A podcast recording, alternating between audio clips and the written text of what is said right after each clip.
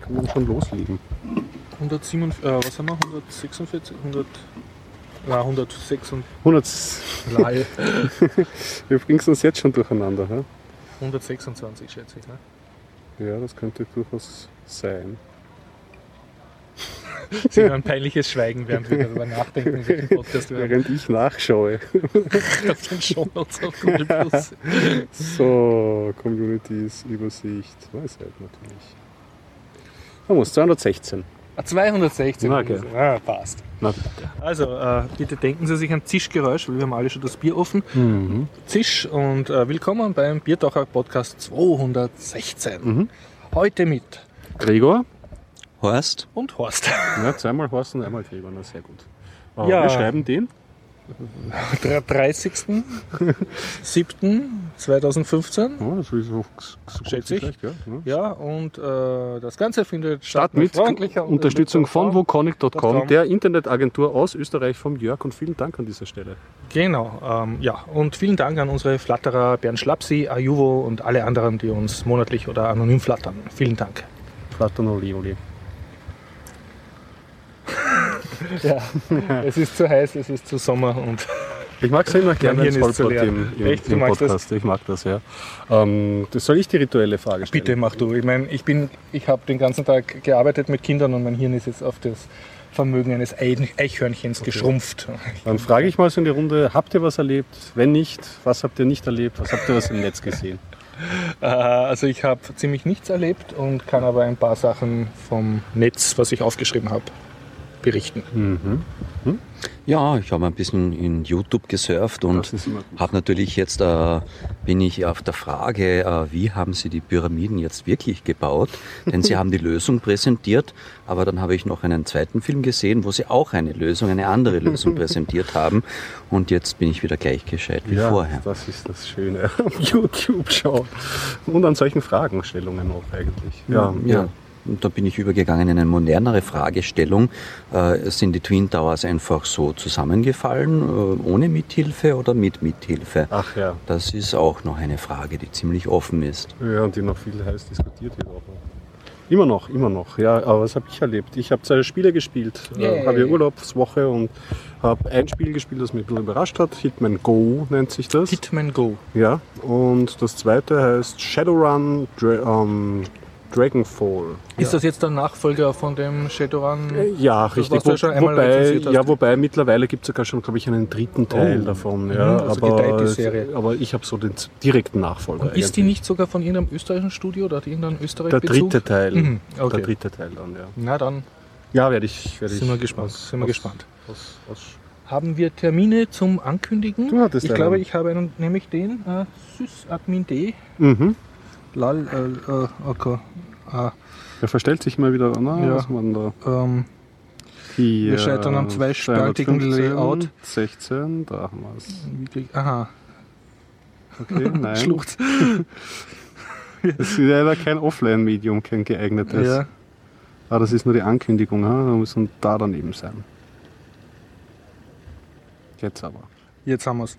Ähm, am 31. Juli, also morgen, ab 16 Uhr, Freitag auf der Jesuiten Jesuitenwiese im Wiener Prater. Bei schlechtem Wetter wandert das Ganze in eine nahegelegene Gastronomieeinrichtung und Sie finden das unter www.luga.at Veranstaltungen. Und ja, ähm, es war ein Aufruf auf der Luga-Mailingliste dazu, dass man halt den Sysadmin Day feiert, um den Berufsbild des Sysadmins zu ehren und sind natürlich auch Freunde und Verwandte Ja. willkommen. Ich muss sagen, ich habe da noch ein bisschen auf der Seite gelesen, haben sie gemeint, Decke mitnehmen und Getränke mitnehmen Mhm. und Essen mitnehmen und dann wird das schon ein Spaß. Hm? Ja, ja also morgen ab 16 Uhr. Könnt ihr Mhm. eigentlich hinschauen und dann berichten. Mach das. Hm, ja. Okay. Sie hören den Bier, ne? Podcast jetzt wahrscheinlich zu spät, aber fürs nächste Jahr vormerken. Süßadmin Day. Und sonst, äh, ja, es nähert sich jetzt das Chaos Communication Camp. Das ist, glaube ich, in zwei Wochen. Ach ja, wegen Terminen, gell? Wegen Terminen sollten wir jetzt ankündigen. Also, Also, das, falls Sie, warst du ja beim letzten dabei, oder? ich Das war beim letzten dabei vor vier Jahren und es findet nur alle vier Jahre statt und Mhm. das ist sehr, sehr empfehlenswert. Sie können im Spielen Programmieren Blog oder auf den entsprechenden äh, Biertaucher-Podcast vor vier Jahren äh, einfach noch einmal nachhören. Ich habe viele Fotos gepostet und es ist halt so ein, ein Urlaubscamp für Nerds, wo man im Zelt schläft die ganze Zeit super Vorträge und Workshops hat, Ja. die ganze Zeit herumgeht und egal um welche Nachtszeit man aufsteht oder schlafen geht, es schwirren bunte Lichter mit Drohnen herum und Elektromusik und ganz toll. Mhm. Und halt richtig ein Nerdurlaub, also wie eine Linux-Konferenz, aber mit Camping, also so kombiniert. Ah, okay. Ja, ich werde höchstwahrscheinlich nicht dort sein heuer. Du auch nicht, glaube ich. Na, na, ja, ich ja. hab keine aber sonst, also wenn. Sie irgendwie in der Nähe von Berlin sind, unbedingt hinfahren. Ja, alle vier Jahre ist doch, Mhm. macht es doch schon rein zeitlich exklusiv genug. Du, du warst ja begeistert damals. Ich war sehr begeistert, ja, muss man sagen. Mhm. Ich habe auch, also ich habe jetzt eine Konferenz in Amsterdam, aber falls das irgendwie nicht klappen sollte, habe ich mir eh schon vorgenommen. Oder wenn ich am ersten Tag merke, dass die Fahrt ist, buche ich um und fahre nach Berlin. Okay. Ja, Eventueller Fluchtplan. genau, ja. Jo, äh, sonst habe ich keine Termine, die ich wüsste. Gut. Ja, ja. Hast du, äh, schauen wir noch auf die Themenliste? Na, ich habe Also- noch nur die zwei und dann habe ich noch den. Einen Film habe ich noch gesehen. Film, okay, aber haben wir irgendwas nicht schöner Lebenmäßiges? Soll ich was? Äh, ich kann was auspacken, was ich jetzt gut Ja. kurz vom Vor am am Losgehen. Mhm. Und das kann ich ja mit dem Vorbehalt sagen, dass ich mich jetzt in das Thema nicht reingetigert habe, aber dass es, äh, naja, jetzt mich doch erstaunt hat. Es Mhm. war nämlich jetzt im Webstandard die Story und auch auf netzpolitik.org direkt, dass die, ähm, diese jetzt eine, ähm, naja, angeklagt werden oder man überlegt, sie anzuklagen, netzpolitik.org. Jetzt, ah ja, ja, ja. Aufgrund einer Geschichte, die sie im Februar diesen Jahres rausgebracht haben, worum es ähm, um die Veröffentlichung von ähm, Staatsgeheimnissen ging und die Anklage. Also es ist so, also auch, das kommt jetzt auch im, im Webstandardartikel raus, dass das Gericht in Karlsruhe prüft, ob die in, im von netzpolitik.org veröffentlichten Akten ähm, überhaupt Staatsgeheimnisse Mhm, sind. mhm. Also so weit ist das Ja, jetzt ja. mal. Ja. Und naja, ähm, das mit dem Staat und äh, Journalisten anklagen, das ist halt so eine, so eine Geschichte. Und netzpolitik.org, finde ich, hat sich schon ein bisschen äh, verdient gemacht über die letzten Jahre mit guter Berichterstattung. Ja. Beziehungsweise es gibt auch einen Podcast, den man sich durchaus gut anhören kann. Und, Hörst du äh, den? Oder? Ja, ich höre den. Ja. Und der Markus Becketal, der auch gleichzeitig ja diese digitale Gesellschaft irgendwie macht, so einen Verein für digitale Themen im staatlichen Umfeld. Er macht ja auch die Republika, das heißt also alles in allem wie gesagt, ähm, ein bisschen Einblick in, in, in, so, in die Sachen, das habe ich schon im Blick. Und ja, mal schauen. Also ich wünsche Ihnen nicht einen jahrzehntelangen, währenden, aufzehrenden, finanziell ruinierenden ähm, Prozess, ja. Prozess. Äh, Das was heißt, wir ich Ihnen, hiermit auf, was ich Ihnen wünsche, dass, dass diese Anklage eher heiße Luft ist und dass Mhm. Sie zumindest, obwohl das wahrscheinlich auch überschätzt wird, jetzt eine Gunst der Stunde nutzen können, ein bisschen medialen Wind. Mhm. Ja, so, so, so ist die Lage dazu. Ja. Aber das ist auch schon das Einzige, womit ich mich technologisch, also außer im Kontext von Spielen auseinandergesetzt habe. Das ist mir gerade nur so aufgefallen. Zum Thema Spiele kann ich eins einsteuern. Ich glaube, wir haben Ja, wir haben eh Themen jetzt durch, oder? Ja, deine Themen, da gibt es noch zwei, War oder? noch was? Da war Happy Birthday. Ah ja, machen wir das noch schnell, das ist unangenehm. Also im ORF war eine, Happy, äh, eine Geschichte, da ging es im Prinzip um Urheberrechtsverletzung oder um einen Urheberrechtsprozess und zwar beim sehr bekannten Lied beim Happy Birthday Song. Okay. Und da gibt es halt einen, ja glaube ich jetzt beinahe Jahrhunderte alten äh, Urheberrechtsstreit, wer das überhaupt aufgebracht hat, ob das zwei Kindergärtnerinnen waren, die das sozusagen damals ohne Urheberrecht das Lied der Menschheit überlassen haben, oder ob das Lied in Wirklichkeit einem Verlag gehört, der es wieder von wem anderen gekauft hat. Einer von diesen großen Verlagen ist das. Und da hat jetzt ein Rechtsanwalt gewonnen gegen einen Verlag, einen äh, juristischen Etappensieg. Einfach im ORF die Story lesen. Ich glaube, ich habe es vor einigen Biertacher Podcasts auch schon einmal angeschnitten, das, Thema. Thema. ewig sich Ja, ziehenden gerichtlichen aber halt, weil es so schön anschaulich ist, kann man daran feststellen, wie Urheberrecht eigentlich nicht funktioniert Also und wem das dient und so. Ja. Ja. Also von wegen den Künstlern, sondern Mhm. es ist einfach eine Geschäftssache. Okay. Da wird in den Shownotes verlinkt. Genau, ja. und bravo ORF, dass sie sich diesem Thema annehmen.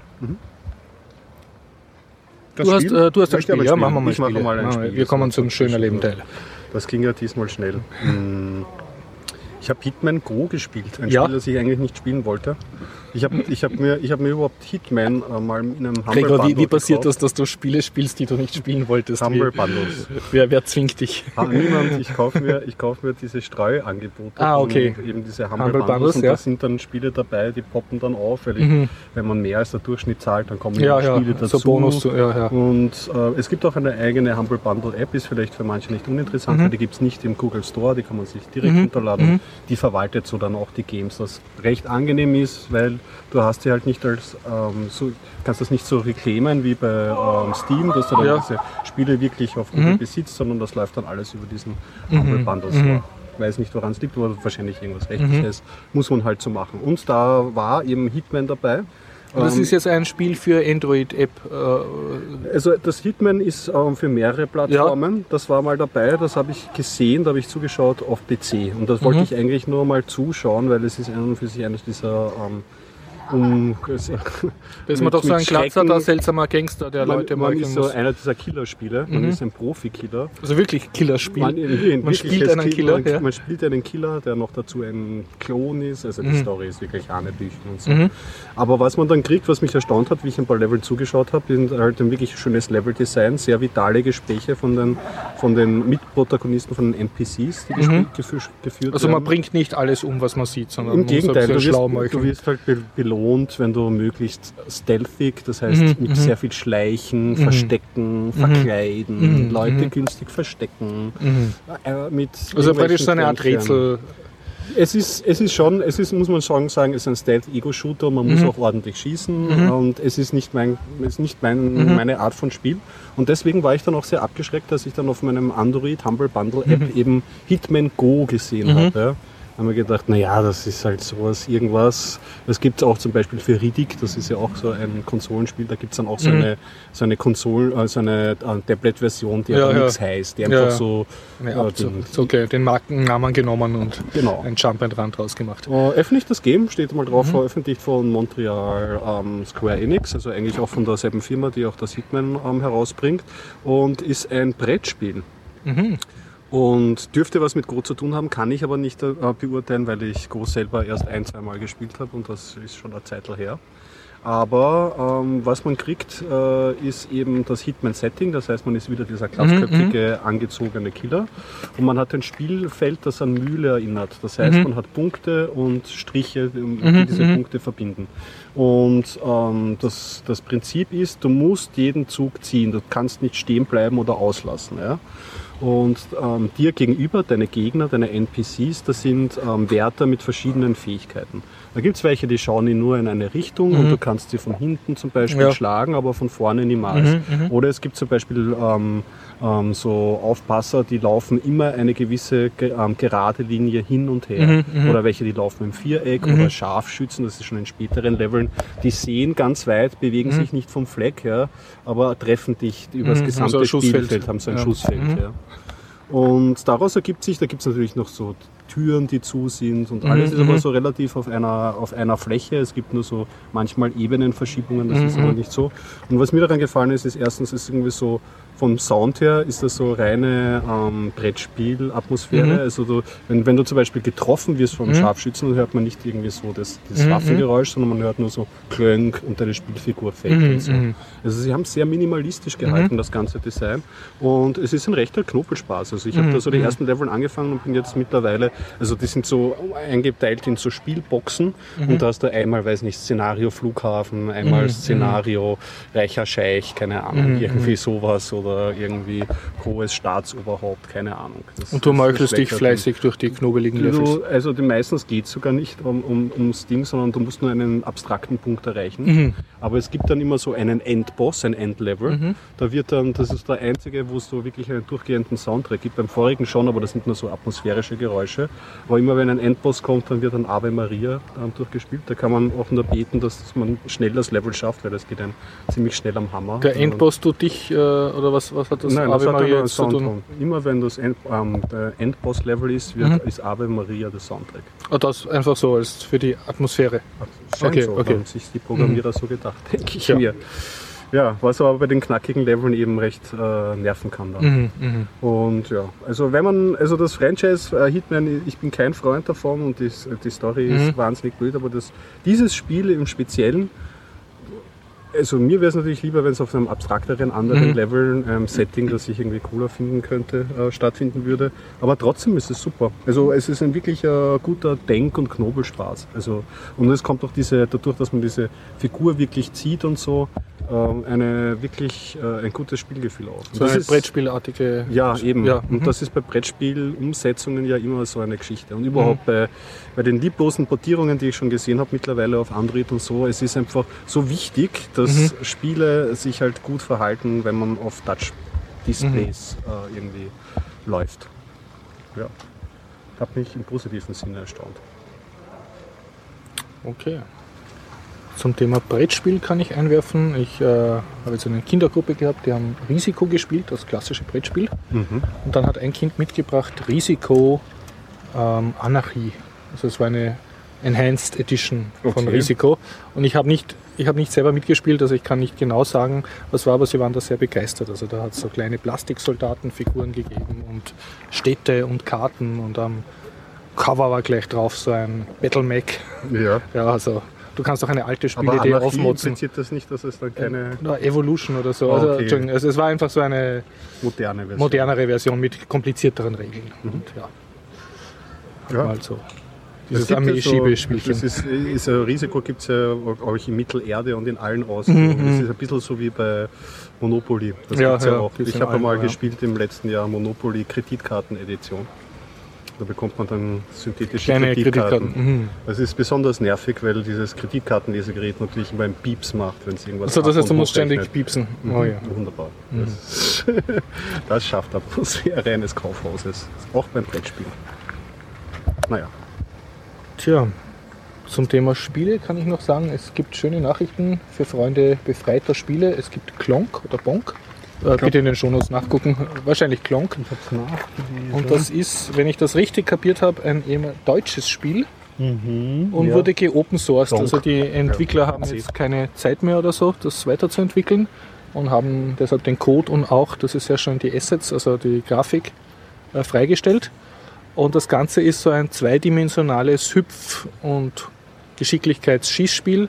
Es hat mich ein bisschen erinnert an äh, dieses, oh je, wie heißt das, Yet Another, das, wo, wo man so die Levels dreht. And yet it moves. And yet it moves. Ja, Mhm. aber es ist also die Levels drehen sich nicht, aber du hast eben diese Grafik, dass so in einer 2D-Landschaft so Felsblöcke sind und so Tunnel und du hast halt eine kleine Spielfigur, die sehr süß ist, also die schaut sehr komikhaft aus mit großen Augen, großen Kopf und so und die kann so Tunnel graben durch das entsprechende Material, kann so hüpfen, kann sich so an einem Fels entlang hangeln und so und, und kann auch diverse Waffen dann bauen. Und ja, es gibt halt äh, so verschiedene Geschicklichkeitsleveln. Und unter anderem habe ich dann eins gespielt, da hast du eine Art, wie soll man das sagen, eine Art fliegenden Felsen gehabt, also auf dem du herumhupfen könntest mit so kleineren Nebenplattformern und um den waren rundherum Windmühlen angeordnet. Also manche von den Windmühlen sind dann über Kopf übergehängt Okay. nach unten. Ja. Und äh, dann sind von irgendeiner Seite, das wurde dir angezeigt, sind dann ur viele böse Raketen gekommen und du musstest die mit Pfeil und Bogen abschießen und warst der Verteidiger der Windmühlen. Mir als Ökostrom-Fan hat das natürlich getaugt. und ja, und äh, anscheinend haben da sehr viele, weil eben auch das, die Skriptsprache fürs Spiel freigegeben wird, haben, haben da sehr viele Fans so also kleine Spiele mit dieser 2D-Welt gemacht. Also die hat so eine kleine Physik drinnen und so und da kann man anscheinend viel gut, was gut machen und gibt auch so Multiplayer-Level, wo man sich Okay. wahrscheinlich in einem 2D-Szenario halt gegenseitig abschießen kann oder so. Mhm. Also einfach mal äh, ähm, auf die Homepage gucken. Und das hat eine lebendige Community mit vielen Levels. Ich, also kann ich denke ja. Also es- ich, ich habe mich jetzt nicht sehr, sehr damit beschäftigt, weil es nicht so ganz mein Spiel war. Ich bin gleich einmal beim Intro-Tutorial-Level gescheitert, weil ich zu dämlich war, da so einen Tunnel zu graben und nicht mehr heraus konnte. Und dann so, so, bin ich sofort Wo verloren für solche Spiele. Genau, ja, ja. Aber, aber es ist anscheinend so eine, eine in sich abgeschlossene Welt, Mhm. die funktioniert, also mit Physik, mit verschiedenen Materialien. Und da kannst halt ähm, diverse Sachen machen oder reinprogrammieren. Nice. das Welt. Ja. Hübsches YouTube-Video oder Ja, ähm, ich bin ganz fasziniert von deinen Kursen für die Kinder, ah. nämlich, äh, dass die Spiele programmieren, die relativ schnell äh, toll ausschauen, äh, eben Crawl in dem Fall. Und ich war fasziniert, äh, was dann so diese jungen Kids dann so zusammenbekommen, wenn sie die Begeisterung erfasst und äh, das, dieses Gefühl einfach zu haben, dass die äh, da was zustande bringen, was eigentlich gar nicht so leicht zu machen ist. Äh, Falls Sie jetzt vermuten, lieber Hörer, das ist äh, Sponsored Content, das stimmt, ich habe dem Horst ein Bier gezahlt. Ja. Ja, aber Kohl habt ihr, habt ihr nicht Ja, es ist folgendes, also ich habe jetzt gerade eine Gruppe und äh, die ist jetzt vormittags und nachmittags da. Also dadurch habe ich ein bisschen mehr äh, Zeit mhm. als sonst, wo es nur vormittags da sind. Und wir haben ein kleines ähm, Crawl, also so ein roguelikes Dungeon-Crawler programmiert im Textmodus und dann jetzt ab, ab heute eigentlich mhm. äh, habe hab ich eine Pygame-Version davon geschrieben. Und die Teilgrafiken habe ich mal von Crawl genommen, weil Crawl ah, ist ja ah, Open Source Spiel, so wo auch die, die Grafik frei da lizenziert kommt ist. natürlich das Praktische von der Lizenz heraus. Du kannst die Grafiken nehmen, ohne Genau. Und dann haben die Kinder ähm, noch Battle of Westnot genommen, was ja auch total frei lizenziert ist. Okay. Auch die Sounds. Und haben, weil das hat sehr viele Sounds. Und haben jetzt die Sounds davon eingebaut. Also sie haben jetzt so Schreie und epische Hintergrundmusik, während sie durch ein Labyrinth stapfen und so kleine Schrift kommt. Das war das, was du gesehen hast. So kleine mhm. Schrift kommt.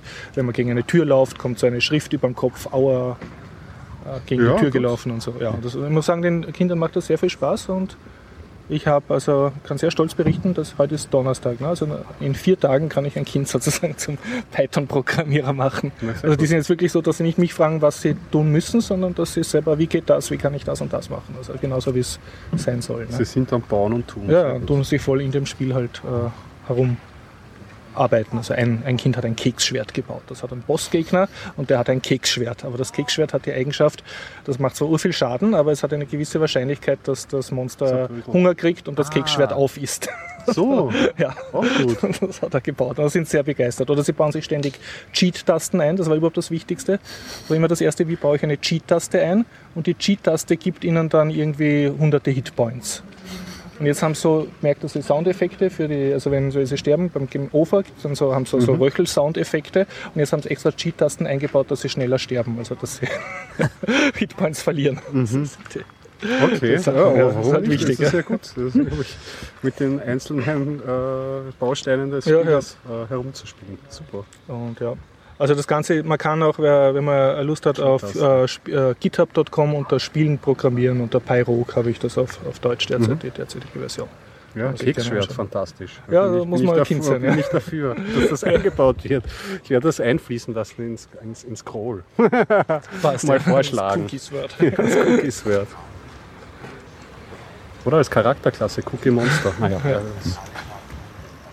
und bei, bei Crawls gibt es also riesige Sprite-Sheets, also so riesige PNG-Grafiken, mhm. wo wirklich ganz ein paar hundert äh, Maxeln sind oder Figuren und da kann man sich dann halt mit einem Befehl einen Teil von dieser Grafik halt rauspicken und daraus ein Monster machen. Ne? Ja. Und das, macht, und das ist halt schön, weil du hast jetzt nicht viel programmiert, aber du hast gleich gut aussehende Grafik. Das ist, glaube ich, das, was dir aufgefallen ist, ne? dass das ja. ausschaut wie ein professionelles Spiel. Mhm. Und ja, Das ist halt nur durch Open Source eigentlich möglich oder durch freie Lizenzierung. Ja, gerade bei Grafik oder so, das ja. ist halt immer oft problematisch. E, ja, ja. ja, und wenn es relativ schnell gut ausschaut, dann kommt natürlich der Appetit bei den Kindern, mhm. da jetzt äh, noch das rein zu programmieren und das rein zu programmieren und gibt ja auch viele kleine Sachen, die dann noch zu machen sind, wie äh, dass man schräg gehen kann und nicht nur links und äh, genau, ja, oben. und es äh, gibt natürlich dann viele Themen noch und äh, was dann ansonsten einfach nur Mathematik und äh, öde Programmzeilen sind, wird dann irgendwie lebendig und da kann ich mir schon vorstellen, dass das äh, ganz eine tolle Sache ist für die Kinder. Mhm, stimmt schon, ja. wenn man da gleich so einen sichtbaren Erfolg hat dabei. Ja, also ich mache jetzt, also ich verwende dieses Rogue jetzt eigentlich den ganzen Sommer schon, also jede mhm. Woche im Kurs und es kommt recht gut an, also bei, bei allen Kindern bis jetzt. Auch wenn es nur im Textmodus ist, sie brauchen da stundenlang Level und tun dann versuchen, irgendeinen Schatz zu finden und so. Und nice, ja. Also ich habe ja auch nie richtig kapiert, haben Kinder Spaß mit rein textbasierten Rollspielen, was ja eher so von uns, also mit so Roguelikes, Mhm. ja eher schon sehr nerdiges Nicht äh, nur, ist. nicht nur beschrieben, sondern halt äh, die, die Nein, du Levels, siehst nur Buchstaben. Du siehst nur Buchstaben und ist so ein kleines Klammeraffenzeichen verändert die Position. Genau, Also aber du, es ist nicht so wie ein Text-Adventure, dass du jetzt so bist in einem Gang. und mein Gott, so da müsstest du ja lesen. das, ist ja, das, das ist ja nicht mehr zumutbar heutzutage. gezeichnet mit Text. Du, du zeichnest mit Text, was ja Mhm. die, die Grund, Grundidee von allen diesen äh, Dungeon-Crawlern ist. Ne? und, sehr und Kindern, also taugt das. Also ich habe jetzt noch kein einziges Kind erlebt, dem da gesagt hat, na das ist Fahrt, sondern die tun da wirklich, sie drücken auch so schnell herum, um da ihr Maxal zu bewegen, dass ich nichts mehr sehe. Also ich sehe nur, es flimmert. Ich kann nicht, kannst ich nicht kapiere nicht, was sie da tun, aber sie sind da voll, ja, ja, und ich muss mir mehr Hitpoints machen, weil ich bin schon wieder gestorben und ja. Also sie, sie, sie können sich da reindenken und ich glaube, sie haben sogar leichter als wir in unserem Alter, das zu abstrahieren. Mhm. Also sagen, aha, also dieses Klammeraffe ist jetzt mein Held und dieses Kreuz ist jetzt eine Wand und so. Also sie, haben, sie können sich das leichter im Textmodus vorstellen. Interessant eigentlich, oder? Ich meine, wir haben ja auch äh, gespielt Skifall versenken auf einem karierten Papier. Ne? Da stellt man sich ja auch was vor. Ne? Also es ist, glaube ich, wenn ein Spiel dich fasziniert, Dann hast du eine Mechanik heraus ja, und da, du denkst, da das brauchst du jetzt nicht eine das super schöne Papp, Pappendeckelgrafik oder kleine Spielfiguren, wenn, wenn die Idee funktioniert. nutzt Ne? sich sowieso total schnell ab, finde ich. Ja. Also äh, ein, ein, ein sch- sch- grafisch aufwendiges Spiel. Mhm. Das menschliche Gehirn, glaube ich, arbeitet so dagegen, dass du, wenn du 30 Minuten gespielt hast und Mechanik durchschaut hast, dass das Ja. irgendwie dann, also ich zumindest, das ist fast wie bei den 3D-Kinos, ist fast nicht mehr sehe. Mhm. Ganz selten, dass ich mich da Ja, länger als eine gewisse Zeitspanne dran erfahren kann. Naja. Ja, dann kann ich über mein zweites Spiel Bitte, ja. vielleicht kurz reden. Ha? Und zwar Weil über das passt Shadowrun. Ne? Shadowrun. Ja, Shadowrun ist ein und für sich ein altes Pen and Paper Rollenspiel, das es schon eine ziemliche Geschichte auf dem Buckel hat. Setting ist so Cyberpunk, das heißt die Welt ist in Mächten in, in der Hand von ein paar mächtigen Kooperationen und wir sind irgendwie in einer sehr verbrecherischen Unterwelt, wo es Hacker gibt, aber zusätzlich zu den Hackern gibt es auch Elfen und Trolle und Zaubersprüche.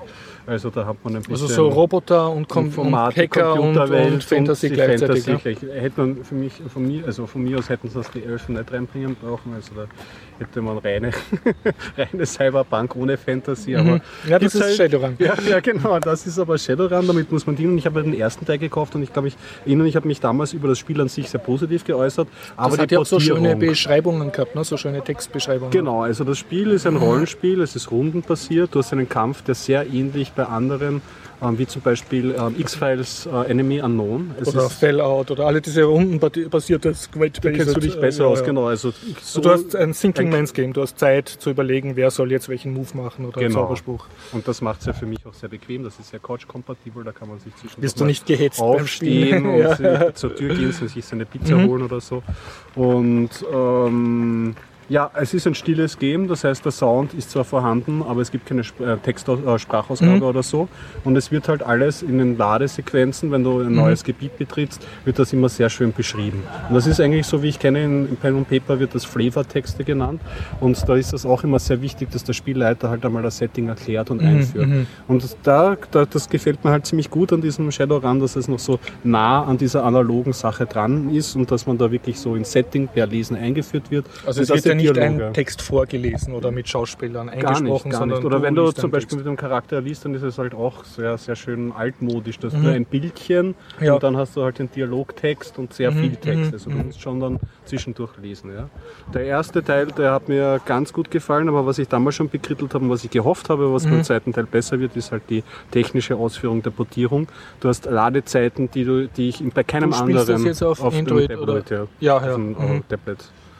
Und, Und- es war lahm oder langsam. Mega lahm. Ja. Mega lahm. Und ich meine, es kann Tablet vielleicht, aber ich meine, ist trotzdem ein relativ modernes Tablet und alle anderen Spiele laufen einfach schneller. Es Mhm, ist einfach wirklich bei dem exorbitant. Nämlich wirklich auch bei, Stellen, wo ich es mir nicht vorstellen kann, warum es dann auf einmal Mhm, so lange dauert, wie zum Beispiel beim Speichern. Speichern ist halt so eine ziemlich äh, wichtige Geschichte bei Shadowrun, weil es gibt. Aha, so, so. Aber dann ist da. Ähm, Wurscht. okay, Egal, wir sind schon mal in, in den Ding gegangen.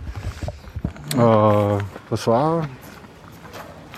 Hm, jetzt muss ich den Faden wiederfinden. Irgendwas mit dem Kampfsystem. Shadowrun speichern, laut langsam. Ah ja, genau, das Speichern. Und das Speichern dauert halt ewig lange. Also du musst überlegen, ob du ein neues Speichergame anlegst, weil wenn du auf Speichern gehst und du hast Ja. zehn Games, dann dauert jedes Game so drei bis vier Sekunden, bis das aufgelistet wird. Ja, ja. Und das ist halt die Hölle. Gerade halt bei dem Spiel, wo du halt während den taktischen Kämpfen auch speichern kannst. Und wenn du das dann so betreibst, dann ist ein, ein Speichermanagement wahnsinnig wichtig, weil du hast dann teilweise, obwohl du es gar nicht wisst, einfach schon giftige Speicherfiles. Also Sachen, wo du noch weiter zurückgehen musst. Und diese Taktik kann man halt da nicht machen, weil das Speichern Aber du ewig lang sollst ja dauert. Iron Man spielen. Ne? Ja, einfach nur in einem durch. Ja, genau. Ro- Roguelike Shadowrun. Na, das, ist, das werde ich, das werde ich nicht praktizieren und da, da fehlt mir auch die, auch, auch, auch die Geduld.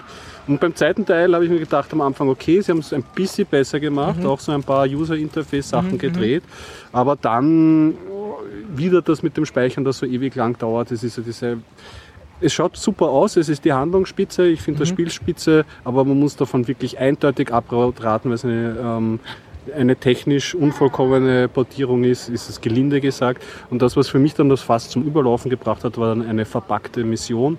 Aha. Da war dann so ein, ein, ein Auftrag von einem Schönheitschirurgen oder von so einem, einem Biochirurgen, halt, der so Hardware einbaut.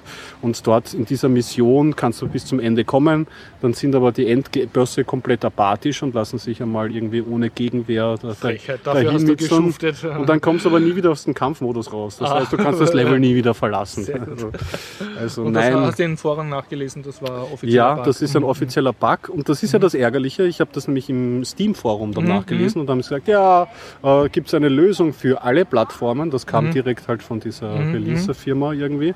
Und ähm, bitte diesen Link folgen und da kommt auch eine Seite und da kann man sich die neue, schon fehlerfreie Windows-Version runterladen Windows, und Mac ja. OS X-Version von Android.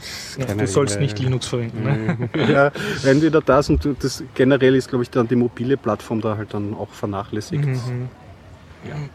Also abzuraten. Schade, da habe ich wunderschöne vier Tage und das Setting ist auch ganz lustig, weil es spielt in einem anarchistischen zukünftigen Berlin. Ah, Und okay. du sehr gut. wohnst, so dein Hauptquartier ist am Kreuzbazar, nennen sie es.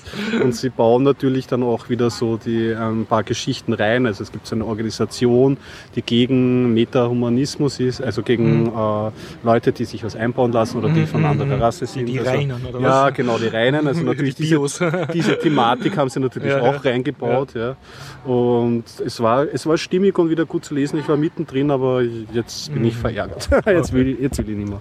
Zum Thema Shadowrun, ich glaube, ich habe es äh, erwähnt, also diese Shadowrun-Serie, da kann man sich als Autor lizenzieren lassen. Mhm. Und ein eher unbekannter Fakt ist, äh, der österreichische Kabarettist Leo Lukas ist Shadowrun-Autor. Von dem gibt es Wirklich? ja, von dem gibt's ein oder zwei äh, Shadowrun-Bücher, also Witzig. mit diesen tollen äh, Titelbildern da.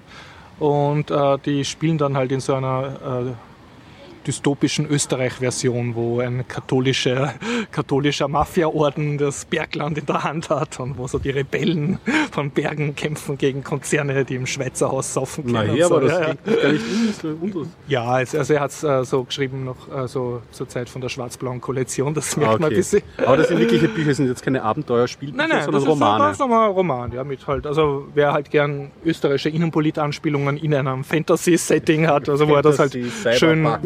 Weiterspinnt, da, Okay. ja, ganz lieb. Leo Lukas ist halt äh, auch guter Autor. Ich glaube, er ist auch, das, ich, ich begebe mich jetzt auf dünnes Eis, weil das weiß ich nicht aus erster Hand. Ich glaube, er ist auch Peri Rodan-Autor oder zumindest in einem Peri Rodan-Fanclub. Also, aber der Typ hat ein, ein ziemliches Nerd, Nerd, Okay. äh, Ja, Nerd, Nerd-Credits. Also wenn da das Ja. jetzt Aber ganz habe ich gelesen von ihm, ist, ist, ist Wiener Blei, Wiener Blei heißt, heißt das Wiener eine Buch. Ja. Ist ganz, ganz lieb. cool. Wenn man Shadowrun mag, sonst. Wenn man Shadowrun nicht mag, hat es auch ist keinen halt Sinn, das zu lesen. speziell. Es ist selbst, wie gesagt, auch für mich speziell, weil ich halt mit dem Fantasy-Anteilen gemischt Mhm. mit äh, Computer. Wobei ich ja. glaube, die Shadowrun sind ja Wobei aufgekommen in den Laundry 90ern. ist ja ne? genau, in Wirklichkeit zwar ein anderer Laundry- Ansatz, aber ja. Laundry hat ja auch so, so diesen Einschlag, das zu kreuzen. Das ist das Rollenspiel, was ich gespielt habe, das letzte Mhm. Ja, Mal, ja, wo, wo Ja, jeder, von diesem wo jeder böse Engländer, ist. ja, genau. Das ist ja bisschen anders, aber Ja, aber sonst, Aber was ich denke, was man Shadowrun schon zugute halten muss, dieser ganzen Shadowrun-Welt ist ja in den 90ern, glaube ich, Mhm. wirklich populär geworden. Und die spielt ja in einer nahen Zukunft, die jetzt hinter uns liegt. Da geht es immer im Jahr 2000 erwachen, die Drachen und so. Ja. Und, und was aber die Dystopie war sozusagen, war, dass die Regierungen extrem impotent sind und Genau, die die Konzerne, die, Kooperationen. äh, die halt so die Megacorps beherrschen die Welt und ich denke, das haben sie ja ziemlich gut Getroffen. vorher gesagt. Ja. Magie fehlt halt noch ein Ja. bisschen, aber Die Shadowrun, ja, sie haben ja, das kommt ja so ursprüngliche Cyberpunk, William Mhm. Gibson, Neuromancer ja, und so. genau, ja. Und wenn man die verfolgt, also also William Gibson oder Bruce Sterling und diese Mhm, Autoren, die schreiben ja jetzt alle gar keine so weit gesetzten Ja. Science Fiction, sondern nur so ganz nahe. Das ist gar nicht uninteressant. Also dieses Wechselspiel jetzt nahe Zukunft, ich kann mich mit dem Genre jetzt mittlerweile Mhm. besser anfreunden. Ja. Da sind schon ein paar ganz gute Sachen rausgekommen über die Jahre. Zum Thema Fantasy noch ein kurzer Einwurf. Ich habe letzte Woche erzählt von den The Lies of Locke Lamora, mein Schwimmbad-Fantasy-Lektüre. Da habe ich Ah, ja, jetzt genau. inzwischen das zweite Buch durch und bin beim dritten. Also derzeit sind drei Was geht dahin? draußen. Ja, und äh, sind bleiben gut. Ja. Es ist halt schon so eine Portion Schmalz dabei und alles, was man braucht. Also es ist, und es gibt so ganz, ganz kleine, so, so klassenkämpferische Anspielungen so für den, für den gehobenen Anspruch bei einem fantasy. Okay. Das ist, ist ja mehr so ein, ein Diebes-Setting. Also wer legt meint, und ja. so. Ja. Aber es bleibt gut sozusagen, ist jetzt mal. Also Es ist, es ist so, wenn unterhaltsam. du, es bleibt unterhaltsam. Wenn du ja am Schwimmbad ein liegst und du magst jetzt was nicht ja. allzu intellektuelles lesen, wo du unbedingt jede weiterblättern musst, weil du musst jetzt wissen, ob er jetzt endlich den Meisterdieb da besiegt und von dem Syndikat reingelegt wird, dann bist ein du da bisschen richtig. Guilty Pleasure. Ja. Genau, ja, ja es, ist, okay. Ja. Horstel, was, was machen die Pyramiden? Erklär uns Ja. das noch einmal. Naja, Wie wurden sie gebaut? von Ja, innen her. jetzt? ja, bitte. Also, Ja, ja, einer meint, dass sie die Steine also auf, innen... auf YouTube äh, war das eine Das Dokumentation. war ja, eine echte Dokumentation Mhm. und das, der hat sich äh, da neun Jahre hineingekämpft und äh, hat dann Pyramidenfreak. äh, eben so Strukturen gefunden in der Pyramide, dass in der Pyramide, in der großen Cheops-Pyramide, innen drinnen Gänge sind. Und äh, ist dann auf eine Messung von Japanern gestoßen, die haben eben Dichteunterschiede gemessen mit einem äh, sehr sophisticated äh, Messgerät. Und ähm, ja, aber natürlich ist es ja so, dass man nicht einfach da irgendwie jetzt graben darf bei der Pyramide. Es ist ja auch das Besteigen der Pyramide braucht man monatelang, bis man eine Erlaubnis bekommt.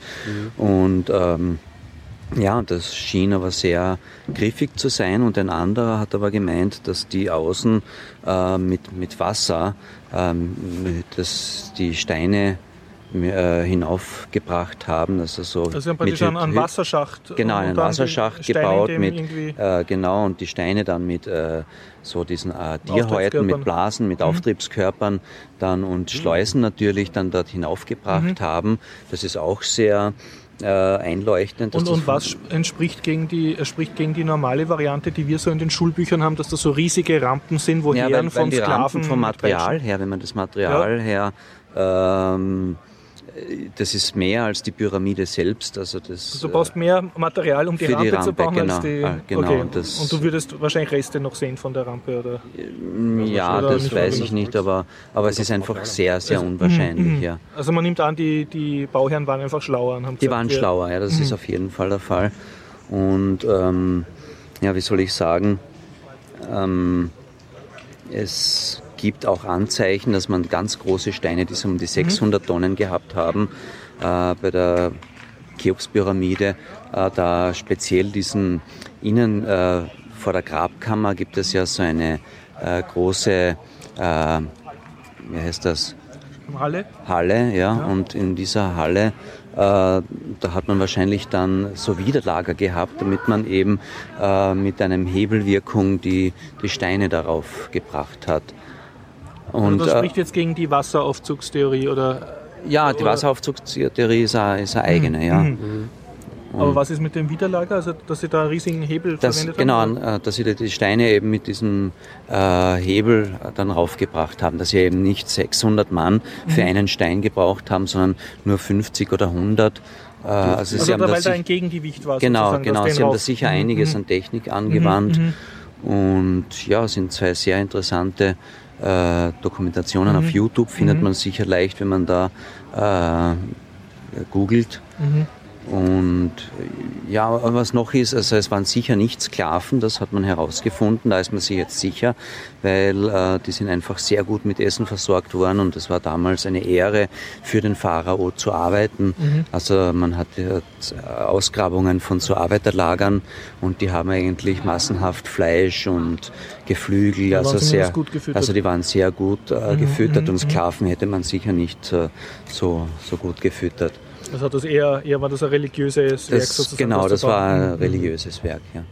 Ich bin ja immer so vorsichtig bei diesen YouTube-Dokus, muss ich sagen. Ich würde ja dann auf einem gewissen Punkt alles, ja genau, auf YouTube steht. auf YouTube mhm. steht. Ja, natürlich. Es ist total schwierig, sich ja. da die Dinge zu bauen. Weil wozu dann nämlich auch die alten Content-Treiber nämlich auch dazu beisteuern, diese Do Documentary Channel oder so, mhm, ja. die dann auch irgendwie die eigenen außerirdischen mhm. ähm, äh, Doku-Reihen hat, ja. wo, wo dann ganz schwummrig wird, wo dann auf einmal irgendwie Nazis in irgendwelchen UFO-Glocken in alten Zeiten ausgestellt ja, genau, ja, ja. ja klar, da gibt es natürlich sehr, sehr viel, aber äh, diese Dokumentationen sind dann eher BBC und National mhm. Geographic mhm. und okay, äh, da glaube ich, da glaube ich nicht, dass sich die so große Schnitzer leisten. Natürlich gibt es dann irrsinnig viel Links zu äh, UFO-Jünger also, und Co., äh, wo man sagt, die Pyramiden sind, was wie, was weiß ich, 20, 30.000 Jahre alt und wir kommen von den, ähm, von irgendwelchen Außerirdischen stammen wir genau. ab. Also das gibt es natürlich auch zuhauf. Ja, Wahnsinn. Das ist der ganze Schlag jedes Mal. Es gab eine Zeit lang, da war es auch so modern Zeitgeist. Habt ihr davon mal was mitbekommen? Nein. Das war eine ganz komische Geschichte. So eine Hälfte war so äh, Wirtschaftskritik irgendwie. Mhm. Da war so dieser typische stehende Satz, war ich schon mal bewusst, dass nur so und so viel Prozent des Geldes wirklich vorhanden ist mhm. und mhm. schon nicht mehr von Gold gedeckt ist. Mhm. Also, so, ja, also. diese Schiene eingeschlagen. Mhm. Und das andere war so ein das skurrile Mischung eigentlich, so ein Religionsvergleich, wo sie überall gesagt haben, in sämtlichen Religionen gibt es so die Dreifaltigkeits-Sachen, mhm. Geschichten und so und dass das ja in Wirklichkeit und blablabla. Ja, das war eine eigentlich, Zeit lang nur so mutig. Ja, eigentlich ja? ist es eine Vierfaltigkeit, weil die, die Kabbalah äh, hat ähm, da hat man abstrahiert dann, die ja. Kabbalah ist ja die, die, Grundreligion aller Religionen und da hat man halt sehr viel verloren von dem ursprünglichen. Also äh, die Dreifaltigkeit ist eigentlich schon, ist schon, reduziert. Ist schon reduziert von der Vierfaltigkeit. ist uns eine Faltigkeit haben. Ja. manchen Glaubenskreisen erspart geblieben. Es wird Zeit, ja. dass wir eine eigene Verschwörungstheorie die auf. YouTube, äh, die Einfaltigkeit, ja. genau.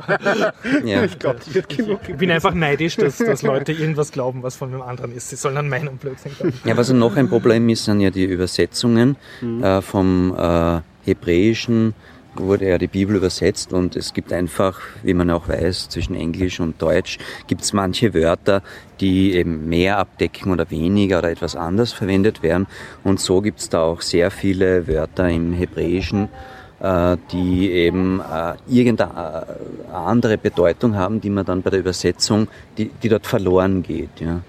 Also es ich glaube, das berühmte Kamel durch ein Nadelöhr von der Lutherbibel ist, ist so ein Übersetzungsfehler. Also das war aber ich bin kein Experte auf dem. Ja. Sowas gibt's. So Leute. Ja. Und habe ich schon alles getan? Ja, ja, ja.